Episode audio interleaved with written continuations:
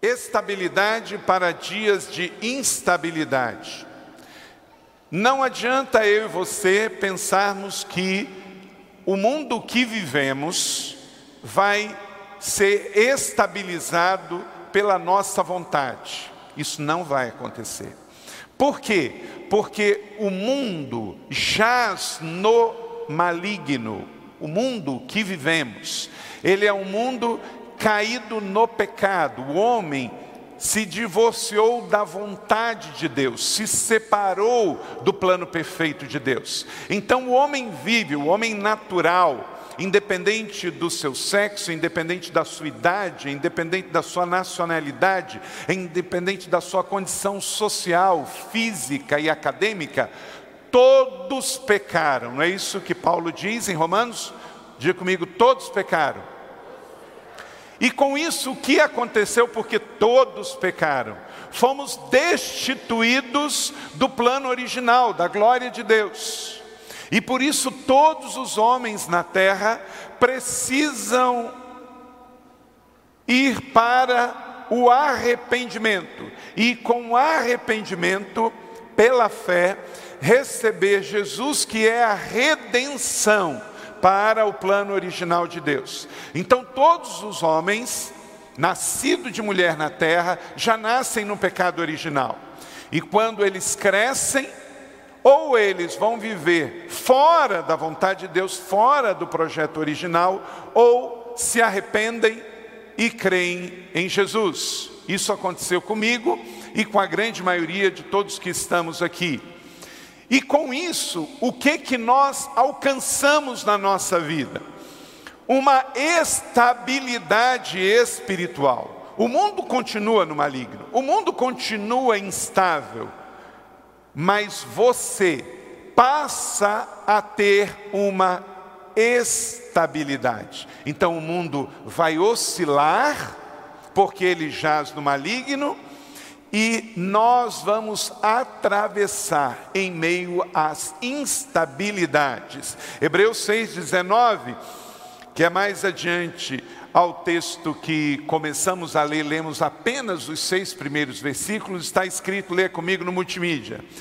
Temos esta esperança como que âncora da alma, firme e segura, a qual adentra o santuário interior por trás do véu. Numa linguagem, começa aqui a carta aos hebreus, numa linguagem que os hebreus conheciam, que era a adoração no templo. O mundo está desabando, mas quando o judeu entrava no templo, ele entrava num ambiente diferente, porque ele entrava na presença. O templo era o lugar da presença. Ele vinha do mundo, mas quando ele entrava no templo e ele entregava a sua oferta a Deus, ele saía daquela dimensão do mundo e entrava numa estabilidade espiritual. Agora, pela graça, no ambiente da fé em Jesus, o lugar do templo não é mais físico, então é dentro de nós. Então, quando eu e você adoramos a Deus, quando estamos celebrando a presença, a gente sai deste ambiente natural do mundo, tão sujeito a variações e tempestades, e estamos na presença. Por isso, quando você está orando a Deus, você sente uma paz interior, não sente? Quando você está lendo as Escrituras, você sente essa paz interior. Quando você está louvando a Deus com salmos, cânticos e hinos, parece que o mundo nem existe mais, não é isso? Quando nós estamos dentro da comunhão dos santos, na igreja, juntos aqui, nós esquecemos do mundo lá fora. Não é por quê? Porque nós estamos num ambiente de celebração. Agora, qual é a coisa boa da boa nova do Evangelho? Que a gente não precisa sair dessa presença.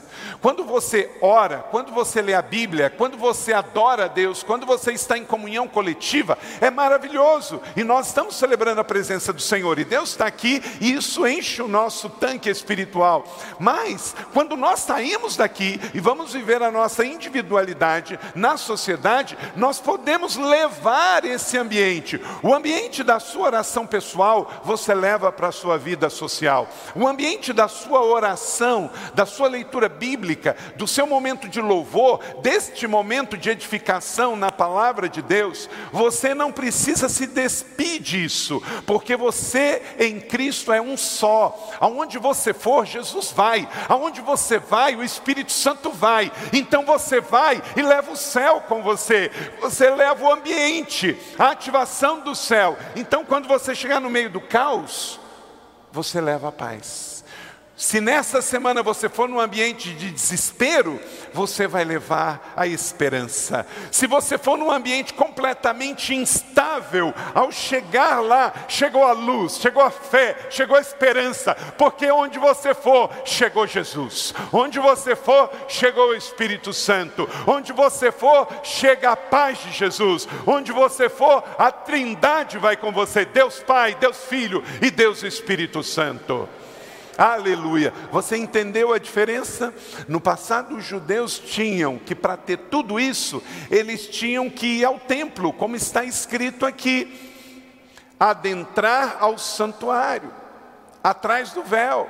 Mas em Cristo, a carta aos Hebreus nos coloca que agora nós já temos tudo isso, porque quem tem Jesus tem tudo. Então você tem, olha a figura de linguagem do texto, temos essa esperança, olha, o cristão tem esperança, em Jesus dias melhores virão, o seu melhor está por vir sim, quando aparecer. Às vezes tem gente tão azeda, tão amarga, tão mal-humorada que fala assim: não, mas esse negócio, chega esses crentes aí falando que o melhor está por vir, o melhor está por vir. Ô, oh, dá licença, se o seu pior está por vir, o problema é seu, mas em Jesus a minha vida está como a luz da aurora que vai brilhando, brilhando até ser dia perfeito. O mesmo Deus de ontem é o Deus de para sempre. Acabamos de ser edificado com essa linda canção que é a verdade da nossa fé. Pode passar saúde, pode passar a juventude, pode passar coisas boas, mas a nossa vida não é pelo que a gente sente, a nossa vida não é pelo que a gente vê, a nossa vida é por Jesus e pela Sua palavra. Então, o mesmo Deus de ontem é o de presente e o seu poder eternamente. E isso nos motiva. Amanhã você vai trabalhar com essa certeza dentro de você, você vai estudar com essa certeza dentro de você. E nós não precisamos ir a um lugar, um templo físico. Deus já usou essa manifestação. No tempo do Velho Testamento havia um templo e o povo ia lá buscar a fé, a esperança para viver. Agora, o templo somos nós. Você é o templo. Aonde você for, vai adoração junto sim. Aonde você for, vai esta esperança sim. Aonde você for, vai a vida nova, porque agora você tem nesta palavra uma âncora, diz o texto. Olha que metáfora maravilhosa. É uma âncora em dias estáveis, uma âncora. Então, quando a gente está num barco e o barco está bem instável, ele lança a âncora ao mar e ali ele fica o quê? Estável. A onda vem e passa, mas o barco fica estável.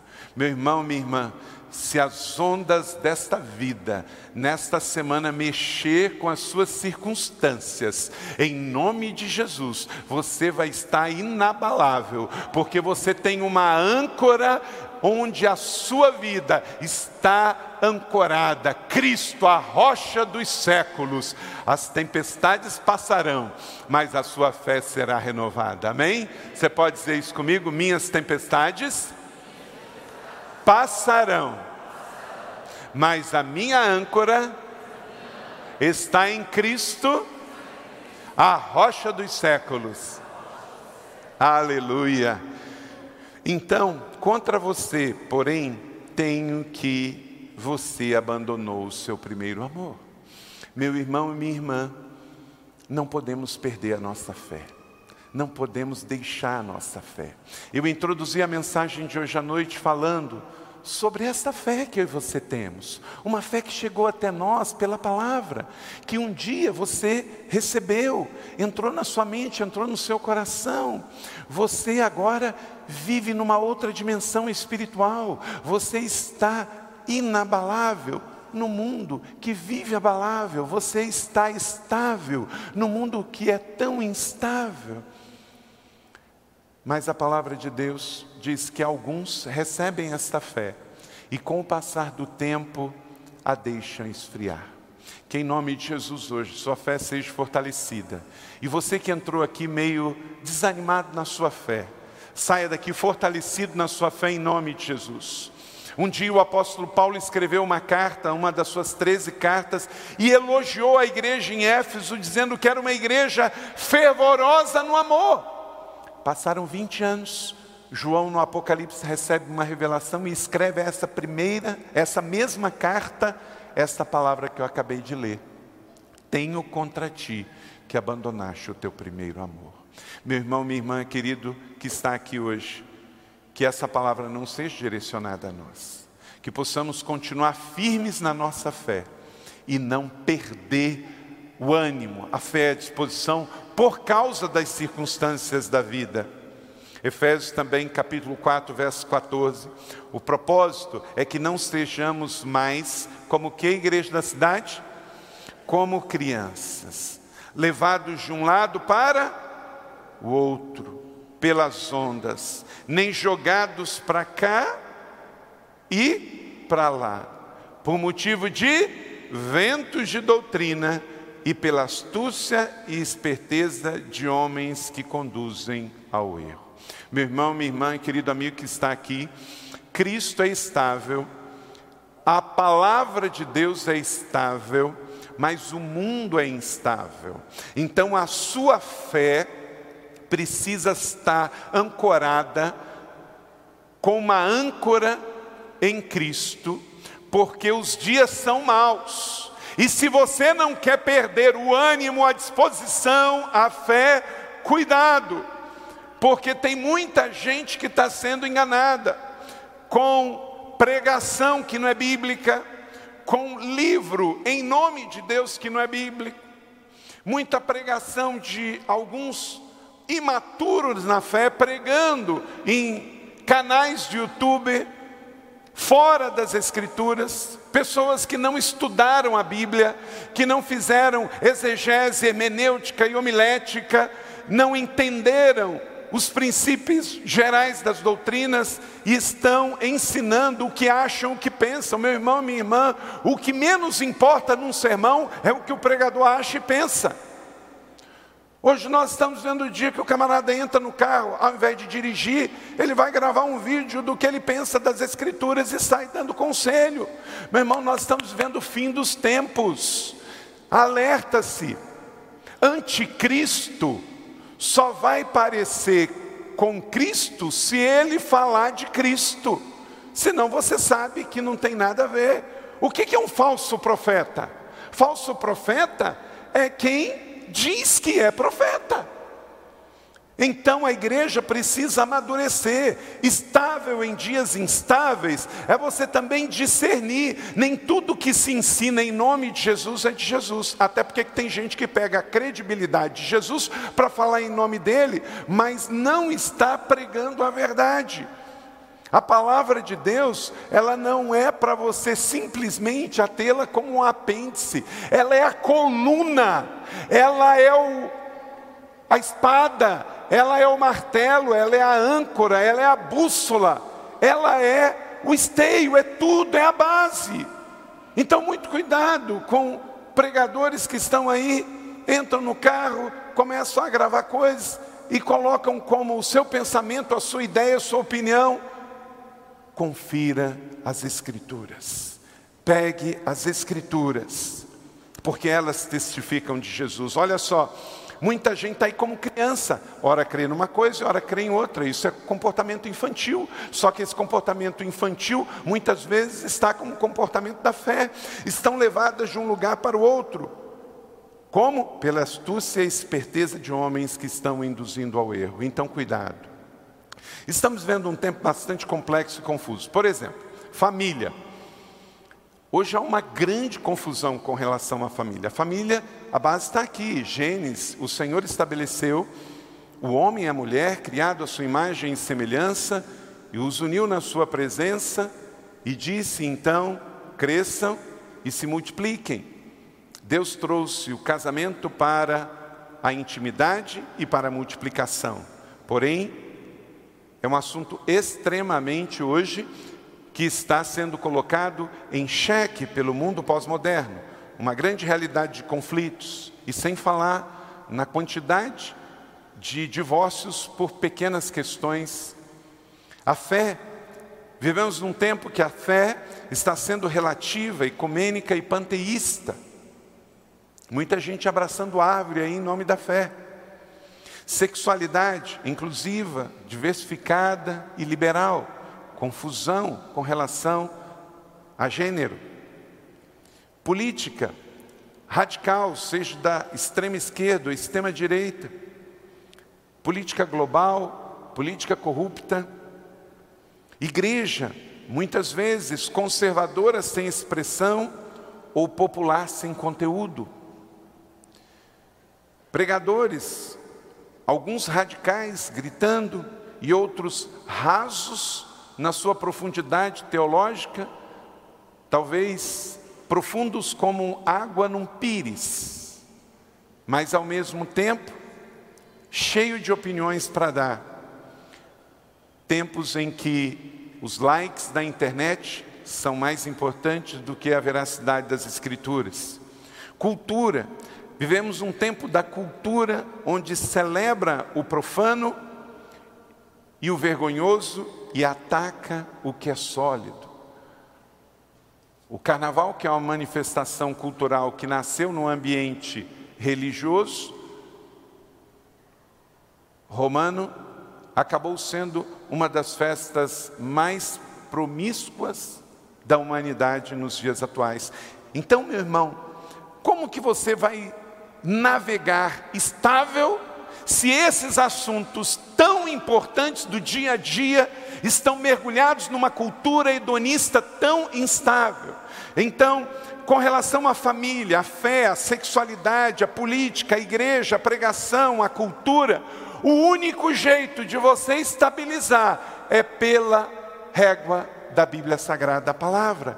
E você tendo uma mesma fé, uma fé estável em Deus, crê em Deus Pai, Deus Filho, Deus Espírito Santo, crê na Bíblia, crê em Jesus, imutável, crê na Bíblia como inerrante palavra de Deus, crê na igreja do Senhor Jesus, crê que Deus formou o homem à sua imagem e semelhança, escolher viver uma vida de integridade para passar na terra e ser aprovado, porque a vida na terra é um grande teste.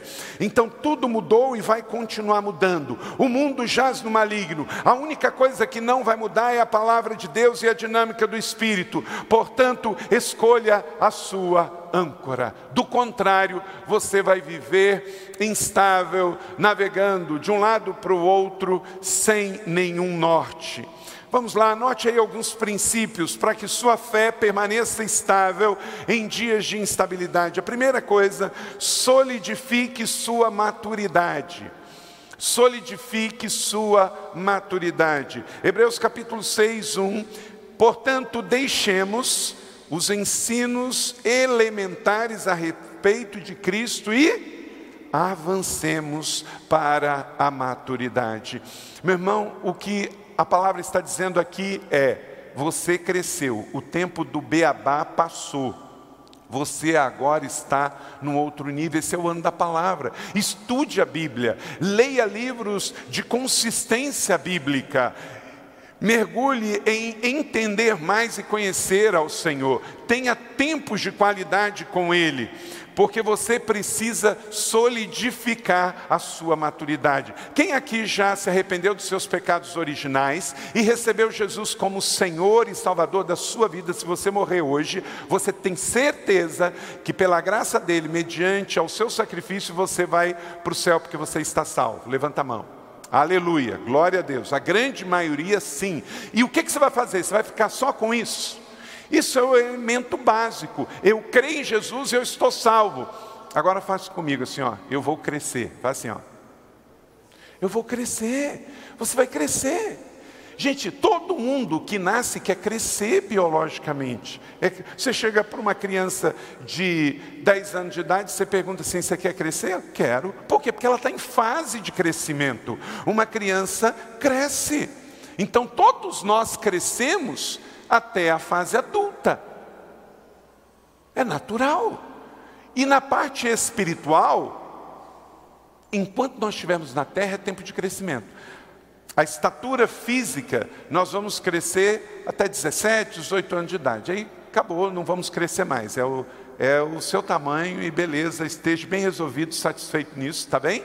Glória a Deus, aleluia. Mas, aí espiritual não. Você está com 20 anos, você pode crescer. Você está com 30, 40, 50, 60, 70, 80 e você pode crescer. Crescimento espiritual, deixando os elementos rudimentares, dizendo assim: esse é o ano da palavra, eu vou crescer, eu vou ler mais a Bíblia, eu vou ter intimidade com Deus, eu vou buscar mais dons, Deus vai multiplicar os dons na minha vida, eu vou ler livros com mais profundidade, eu vou interagir, eu vou voltar a estudar, eu vou fazer um IP, eu vou fazer uma faculdade teológica, eu vou estudar mais na Bíblia, eu quero conhecer mais, eu vou ler livros bem recomendados. Faça isso, solidifique sua maturidade. Existe muito mimimi da fé.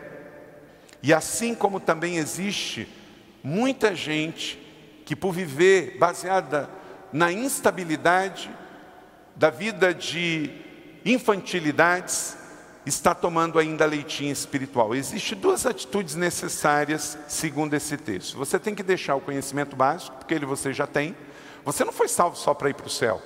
Você foi salvo para crescer espiritualmente e avançar em maturidade. 1 Coríntios 3, de 1 a 13. Irmãos, não pude falar a vocês como espirituais, mas como a carnais, como a crianças em Cristo.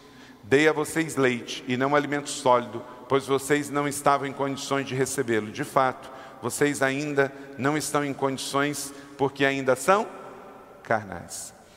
Olha para cá, sabe qual é um sinal evidente de que você ainda não cresceu na fé?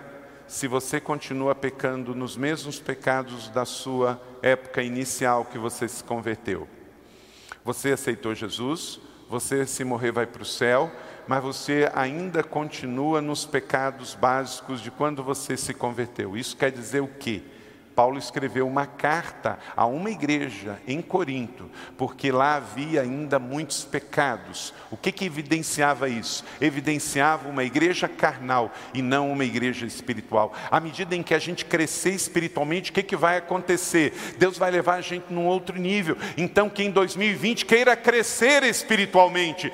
E mulher, se você crescer, o seu marido vai crescer. Marido, se você crescer, a sua mulher vai crescer. Casais, se vocês crescerem, os seus filhos crescerão. Os nossos filhos vão ser desafiados a crescer na fé, à medida que tivermos também um testemunho de crescimento espiritual. Enquanto que os casais estiverem brigando por coisas pequenas, os seus filhos vão continuar nanicos espiritualmente, porque eles não terão professores naturais dentro de casa. Querido, pai, olha para cá. O primeiro pastor dos seus filhos não sou eu, é você. Você precisa entender isso. Você é o primeiro pastor do seu filho, da sua filha.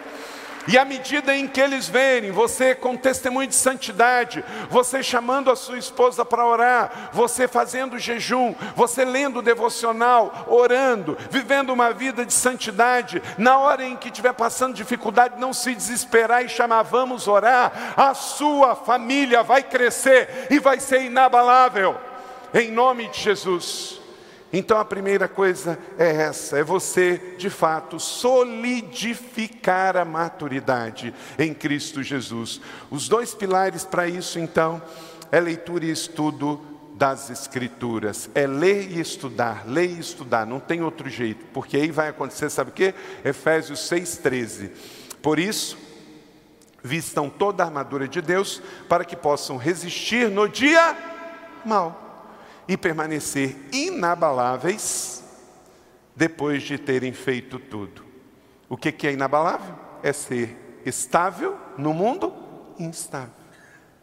Então o mundo jaz do maligno, o mundo vai continuar instável, o mundo vai continuar à deriva, mas você agora tem Jesus. Então você vai crescer na fé e você vai estar estável no mundo instável. Você vai poder ser porto seguro para outros que andam perto de você. Leitura Bíblia e estudo da palavra, vestindo a armadura de Deus, e nós vamos resistir firmes. O diabo vai tentar, mas nós já somos em Jesus mais que vencedores. Amém? Segundo, celebre sua fé e mudança de vida. Hebreus capítulo 6, continuando no verso 1, a parte B. Avancemos. O que, que a gente faz, igreja? Avança. Então, avancemos para a maturidade, sem lançar novamente o fundamento do arrependimento, de atos que conduzem à morte, da fé em Deus. Meu irmão, você tem que avançar. Você já se converteu. Ah, será que eu tenho que me converter de novo? Não, querido, você já se converteu. Do pecado original você não precisa se arrepender mais, você já se arrependeu. O que nós continuamos, nós somos pecadores, então nós pecamos em palavras, em pensamentos, então em atos. Eu e você Vamos, infelizmente, porque vivemos num mundo de pecado, cair em pecados que não têm a ver com a nossa salvação, são atos de consequência. Então, se você mente, vai ter uma consequência, mas isso não quer dizer que você invalidou e você precisa se arrepender do seu pecado original. Não, você já se arrependeu, já está salvo, o sangue de Jesus já te lavou daquele pecado original de Adão. Os arrependimentos agora é, você está lá na sua empresa e você se excede com um colega de trabalho e você fica irado e deu um fight lá com ele. Porque você nasceu de novo, o que, que você deve fazer? Se arrepender, ir lá procurar ele e falar assim: me perdoa, porque eu errei. Eu não podia perder a cabeça com você. Isso quer dizer que você invalidou o seu arrependimento original? Não. Graças a Deus que nós temos a mente de Cristo e o Espírito Santo está dentro de nós, então quando nós estamos aqui no mundo e pecamos, o que que o Espírito Santo imediatamente fala conosco? Vai lá e refaz, porque você errou com a sua esposa, você errou com seu filho, você pecou contra a igreja, você pecou contra o seu cônjuge, você pecou contra o seu patrão. Mas isso é no plano aqui da terra. Você já está salvo. Você já tem o seu nome escrito no livro da vida. Agora, coisa maravilhosa é que nós não podemos esquecer que nós estamos salvos. Nós já somos arrependidos. Em Cristo você faz parte de um povo que nunca vai morrer. Por quê? Tetelestai, a conta já foi paga. Agora, os meus erros e pecados deste mundo, eu vou pagar aqui mesmo. Se você fizer algo que não deveria ter feito, tem um preço a pagar. Às vezes esse preço tem a ver com a sua imagem, às vezes esse preço tem a ver com dinheiro financeiro aqui na terra, tem a ver com é, vergonha, vai pagar mas isso não invalida a obra de Cristo. Então celebre a sua fé. Você não tem uma fé que você ora assim: olha, eu estou salvo, ora eu estou perdido, ora o meu nome está escrito no livro da vida, ora não está. Não, querido, isso já passou. Aconteça o que acontecer, agora você está salvo.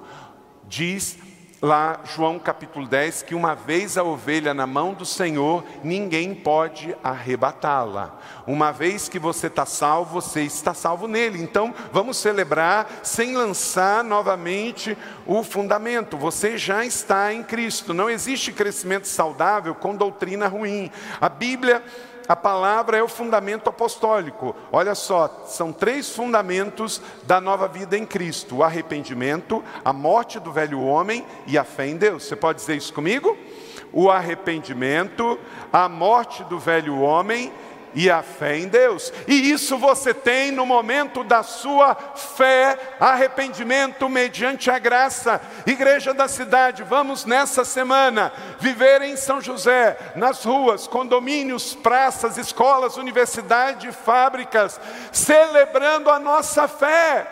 Você tem em Jesus, a rocha dos séculos, uma fé inabalável. E toda vez que o diabo te lembrar do seu futuro, lembra do passado dele o diabo já está condenado. E por isso que acontece? Ele já foi condenado. Qual é o futuro do diabo? O lago de fogo e enxofre. Então, porque ele já está condenado, o diabo já está condenado no futuro. Agora, quando você olha para o seu passado, o que tem? Uma cruz que perdoou os seus pecados. Então, o que que você tem, igreja da cidade, adiante de você? Um destino profético, um caminho aberto, uma porta para viver a vida eterna. Aleluia! Então, toda vez que o diabo te lembrar do seu passado, lembra do futuro dele, porque no passado ele já foi condenado, no futuro ele está condenado. Mas, como você já foi no seu passado perdoado, no futuro você já está absolvido em Cristo Jesus. Aleluia! Então, guarde isso no seu coração. Celebre a sua fé. Igreja, olha para cá. A gente não celebra a nossa fé porque a gente ganhou um presente. Ah, porque a gente fez aniversário, eu vou celebrar a minha fé. Ah, porque eu ganhei aposentadoria, eu vou celebrar a minha fé. Ah, porque eu ganhei um carro novo. Ah, porque eu quitei a minha casa própria. Ah, porque o exame saiu é, negativo. Querido, tudo isso é importante. Mas não é a coisa mais importante.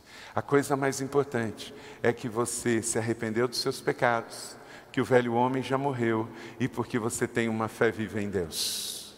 Haja o que houver, aconteça o que acontecer, esta é a sua fé. Viva e celebre a sua fé. Jesus, Paulo e Pedro pregaram isso de forma muito clara. Os três pregaram. Jesus, Paulo e Pedro. Lê comigo Atos 2, 37 e 38. Todos juntos. Irmãos, que faremos? Pedro respondeu: Arrependam-se e cada um de vocês seja batizado em nome de Jesus Cristo para perdão dos seus pecados e receberão o dom do Espírito Santo. Aleluia! Então, quem aqui já foi também Alguém que já passou por esse mesmo processo que Pedro, que João, que Jesus pregou, que Paulo pregou, que você também já se arrependeu, e porque se arrependeu, você nasceu de novo, e porque nasceu de novo, você recebeu o Espírito Santo dentro de você. Levanta a mão. Então, meu irmão, você tem tudo. Você tem tudo. Pode um dia faltar o emprego? Pode. Pode um dia faltar a saúde? Pode. Nesse auditório aqui, 100% das pessoas vão morrer, inclusive eu mas isso não vai acabar com o homem interior. Porque o homem interior já está em Cristo. Então, quando terminar a vida aqui, a eterna só está no começo. Então é assim que nós vamos viver. Então nós não vamos ficar caído, abatido, porque ah, eu perdi o emprego, eu vou tirar a vida. Ah, eu perdi um dinheiro, não tem mais jeito. Ah, porque não me chamaram para tal projeto, não adianta mais. Ah, eu não valho nada, ah, eu não sei nada. Não, querido, você é obra-prima da criação. Deus não errou quando fez você. Você é filho amado de Deus, eleito, regenerado, escolhido e salvo para viver uma vida eterna com Ele. Haja o que houver, aconteça o que acontecer. Creia nisso e viva esta fé nele. Viva esta fé nele. Agora, se você está aqui e você não se arrependeu, nada disso ainda é possível. Porque é necessário, arrependam-se e cada um de vocês seja batizado em nome de Jesus por perdão dos pecados, quer dizer, o batismo do arrependimento, e também seja batizado com o Espírito Santo. Você já se arrependeu dos seus pecados originais? Você que veio aqui hoje pela primeira vez, você que está vindo aqui na igreja, porque sem arrependimento não tem vida nova. Sem arrependimento não tem batismo com o Espírito Santo. Sem arrependimento não tem vida eterna. Sem arrependimento não tem dons espirituais. Sem arrependimento não tem frutos do Espírito. Sem arrependimento você pode até ter uma pessoa boa, mas pessoas boas também vão para o inferno. Porque bondade não morreu na cruz pelos nossos pecados. Foi uma pessoa, o inocente, o Cordeiro de Deus, que morreu na cruz pelos nossos pecados. Por isso, meu irmão e minha irmã, nessa semana, seja como Paulo em Romanos 1,16, leia comigo essa declaração bem forte da sua fé. Não me envergonho do Evangelho, porque é o poder de Deus para a salvação de todo aquele que crê, primeiro do judeu e depois do grego, para todos nós. Então, esse é o segundo princípio para que você possa viver estável no mundo instável, viver estabilidade no mundo de instabilidade. Celebre sua fé, celebre sua mudança de vida. Você não vivia, hoje você vive para sempre. Então vamos adiantar vamos correr, vamos para frente, porque Jesus está voltando. Meu irmão, minha irmã, querido amigo igreja da cidade, vamos solidificar nossa fé em Cristo, vamos celebrar nossa fé em Cristo. E em terceiro, vamos reafirmar os pilares da nossa fé. Reafirme os pilares da sua fé, o que é inegociável. Hebreus capítulo 6, verso 2 da instrução a respeito de batismo, imposição de mãos, ressurreição dos mortos e juízo eterno. Aqui está falando de coisas fundamentais da nossa fé: batismo.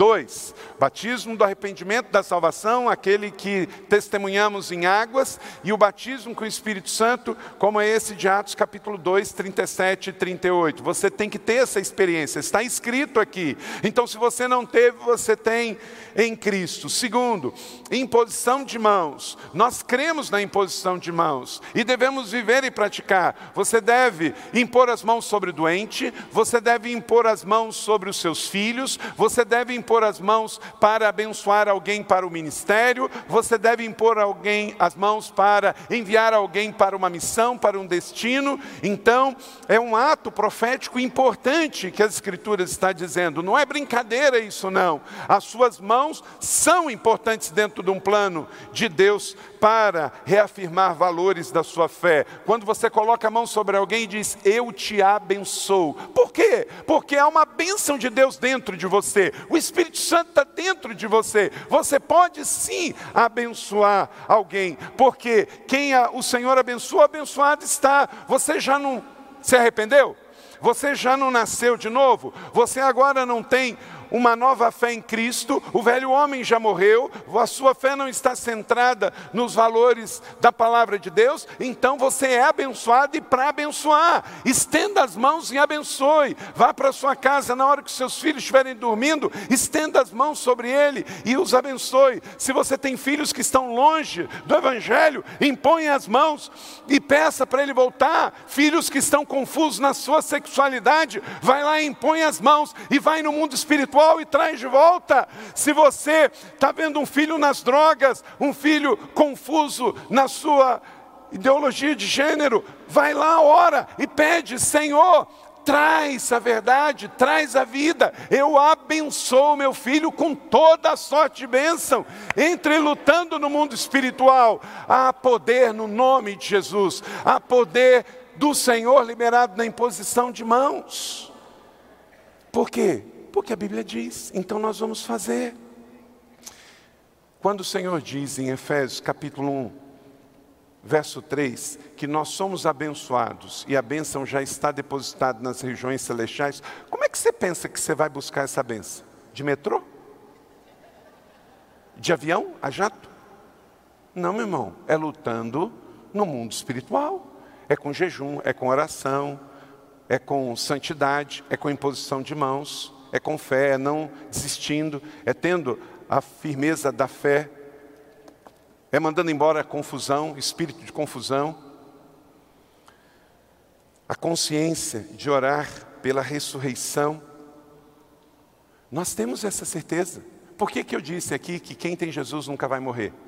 Porque 100% das pessoas desse auditório vão morrer fisicamente, mas em Jesus, 100% das pessoas que se arrependeram também vão ressuscitar em Cristo Jesus. Então cremos na ressurreição. Um crente em Jesus não crê em reencarnação, ele crê em ressurreição. Jesus não reencarnou, Jesus encarnou. Ele é o Verbo que encarnou vida. Morreu, mas ressuscitou. Jesus não se reencarnou, ele ressuscitou. Cremos no juízo eterno. De vez em quando tem gente aí também proclamando juízo. Queridos, nós não temos que fazer juízo nenhum. Nós somos testemunhas. Se você está pregando juízo, você está com a sua identidade confusa. Nós somos pregadores de esperança, pregadores de boas novas.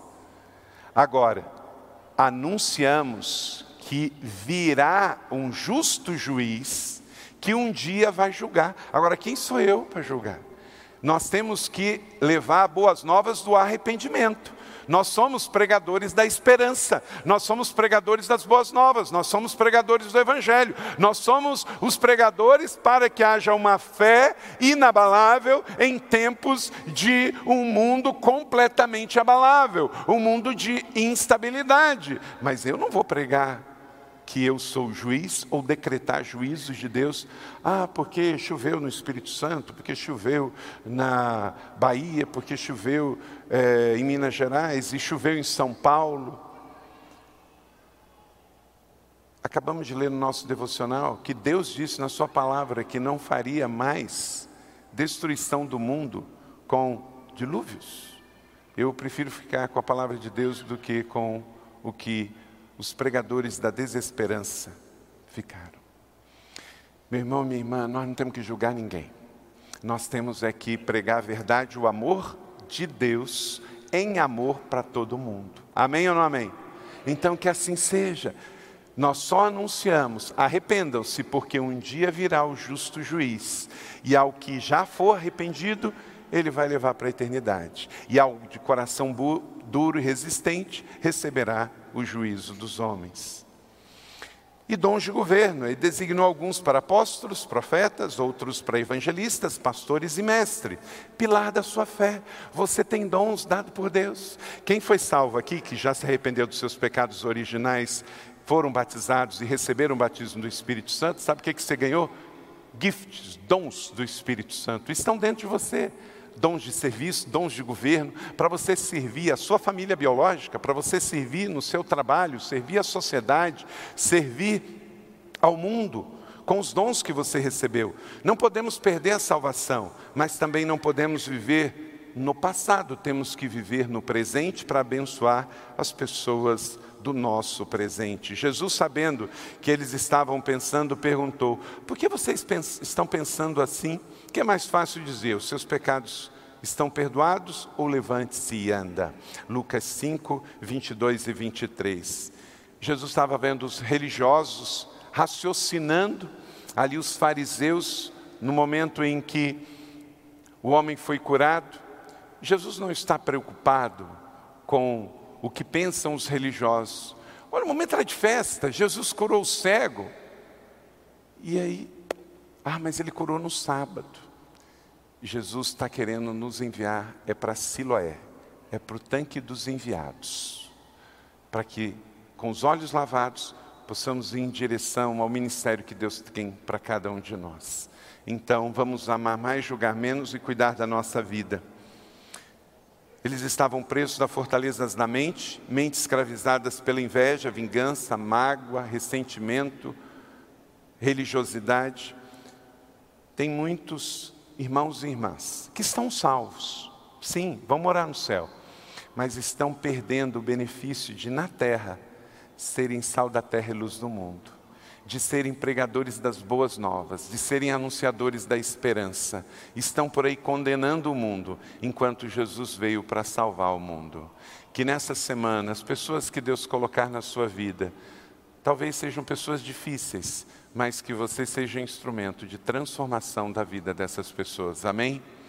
Então, seu passado não é o seu destino. Está escrito: deixe-se encher pelo Espírito Santo. A nossa fé, ela não é fácil de ser vivida, mas ela não é impossível. E a nossa fé não é confusa, ela é uma fé clara e estável. Então, em nome de Jesus, vamos sair daqui para crescer na maturidade da fé, para celebrar a nossa fé em Jesus, para fortalecer os pilares da nossa fé e, com isso, anunciar o que cremos, o que temos visto e ouvido.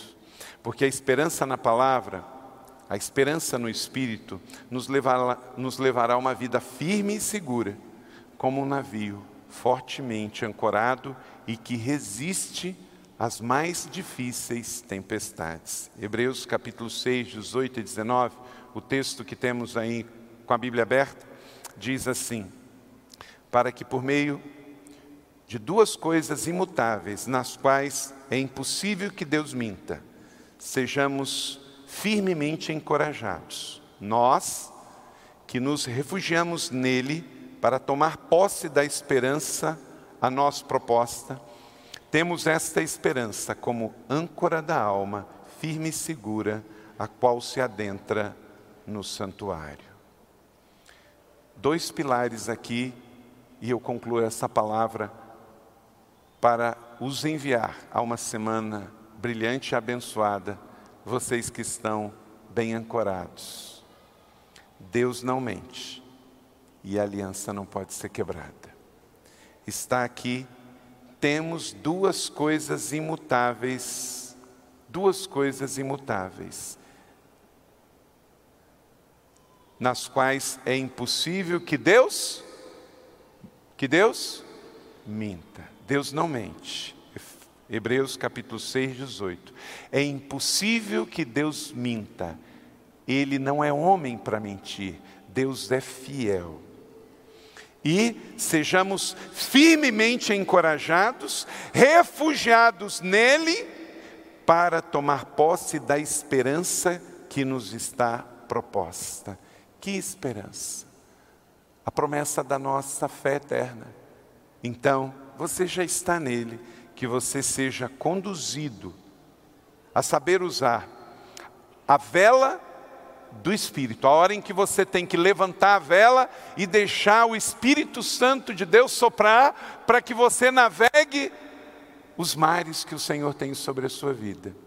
Mas na hora também em que você tem que saber usar a âncora para o seu navio e ficar estável para que a tempestade possa passar em dias de instabilidade, de tempestades, de tufões, desça a vela, abaixa a âncora e deixe a tempestade passar. Jesus está no seu barco, Jesus está no meu barco. A tempestade virá, mas a tempestade passará. Tenha o discernimento e a sabedoria, a hora de jogar a âncora e a hora de levantar a vela.